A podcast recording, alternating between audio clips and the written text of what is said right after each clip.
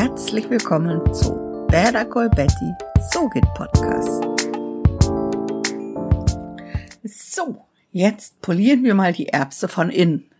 Es geht heute um die Optimierung deiner Audiospur. Und welches Tool du dafür nutzt, ist erst einmal vollkommen unerheblich, denn es soll erst einmal um Grundsätzliches gehen. Ja, es ist, glaube ich, fast überall bekannt, dass PodcasterInnen einen Hang zum Perfektionismus haben.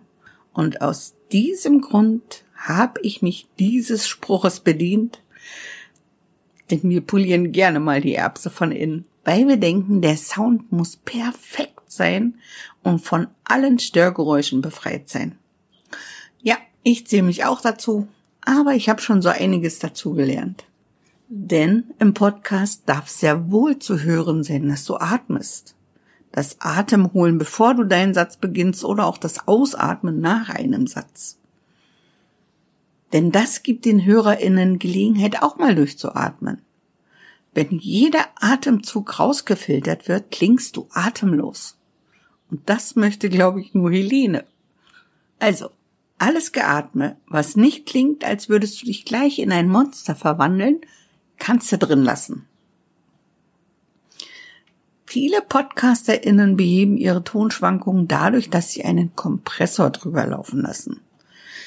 Ja, da bin ich zwiegespalten. Ich nutze ihn ungern, aber manchmal ist es eben unerlässlich.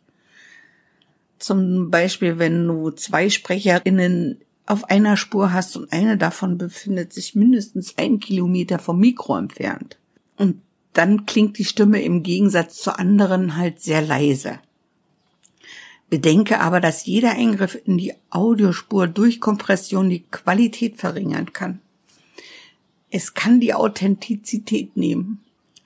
Natürlich soll dein Podcast professionell klingen, aber er sollte in erster Linie authentisch klingen. Und um den Kompressor zu vermeiden, könntest du dich und deine Interviewgäste zum Beispiel an eine bestimmte Mikrofon- Disziplin gewöhnen. Ich weiß nicht, ob ich das schon erwähnt habe, aber ich nutze zur Optimierung der Audiospuren unter anderem Audacity.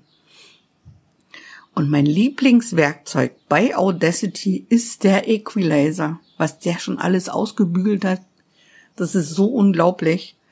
Aber ehrlich gesagt ist genau das die Erbse von innen zu polieren. Den Unterschied höre wahrscheinlich nur ich. Der Equalizer kann bestimmte Frequenzen in deiner Stimme ausgleichen. Zum Beispiel die Nasalität oder die Enge in einer Stimme entfernen. In Frauenstimmen kann der Equalizer etwas mehr Bass reinbringen oder in Männerstimmen wieder rausholen. Und da fragt sich der besorgte Hörer und die besorgte Hörerin, ist denn das überhaupt notwendig? Die Tatsache, es zu können, besagt nicht, es anwenden zu müssen. Ja, da habt ihr recht. Für meine Kundinnen wende ich folgende Maßnahmen an, aber nur, wenn es wirklich unbedingt notwendig ist. Als erstes entferne ich überflüssige Frequenzen mit dem Hoch- und Tiefpassfilter.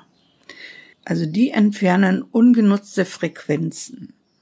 Das nächste ist, ähm, wenn Störgeräusche sehr stark hörbar sind, in den Pausen zum Beispiel, dann nutze ich den Effekt Rauschverminderung oder auch Noise Gate. Aber Vorsicht bei Noise Gate. Das kann echt schnell schief gehen. Die Stimme kann dadurch abgehackt klingen. Deshalb solltest du vorher unbedingt eine Kontrastanalyse machen. Nur dann werden die Ergebnisse wirklich verwertbar sein. Und für den Fall, dass die Lautstärke der Audiospur zu ungleichmäßig ist, nutze ich natürlich den Kompressor. Dadurch kann eine Stimme auch schon mal etwas näher rücken und du kannst sie auch bei offenem Verdeck auf der Autobahn hören. Dann verschönere ich manchmal die Stimme mit dem Equalizer. Dazu nutze ich den grafischen Equalizer in Audacity. Dadurch kann die Stimme etwas mehr Bass bekommen und sie wird präsenter. Wenn du die Frequenzen für die einzelnen Stimmen wissen möchtest, schreib mich gerne an. Denn unterhalten wir uns gerne und ich kann dir ungefähr sagen, welche Frequenzen du anpeilen solltest. Denn natürlich unterscheiden sich Männerstimmen und Frauenstimmen. da gilt es einiges zu beachten in den einzelnen Bereichen. Und äh, mit dem grafischen Equalizer kannst du auch die Zisch- und S-Laute absenken oder anheben, je nach Bedarf. Ja, was denn noch? Ja, manche nutzen noch den Limiter, um äh, noch mehr Dynamik aus der Stimme zu nehmen. Aber dadurch klingst du dann wie ein Nachrichtensprecher oder eine Nachrichtensprecherin. Und das nimmt dem Podcast nun wirklich jede Authentizität.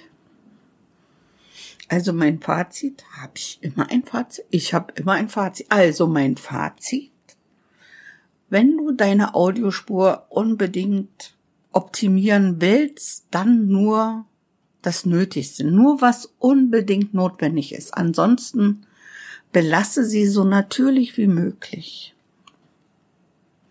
Du hast etwas zu sagen, sag es mit einem Podcast.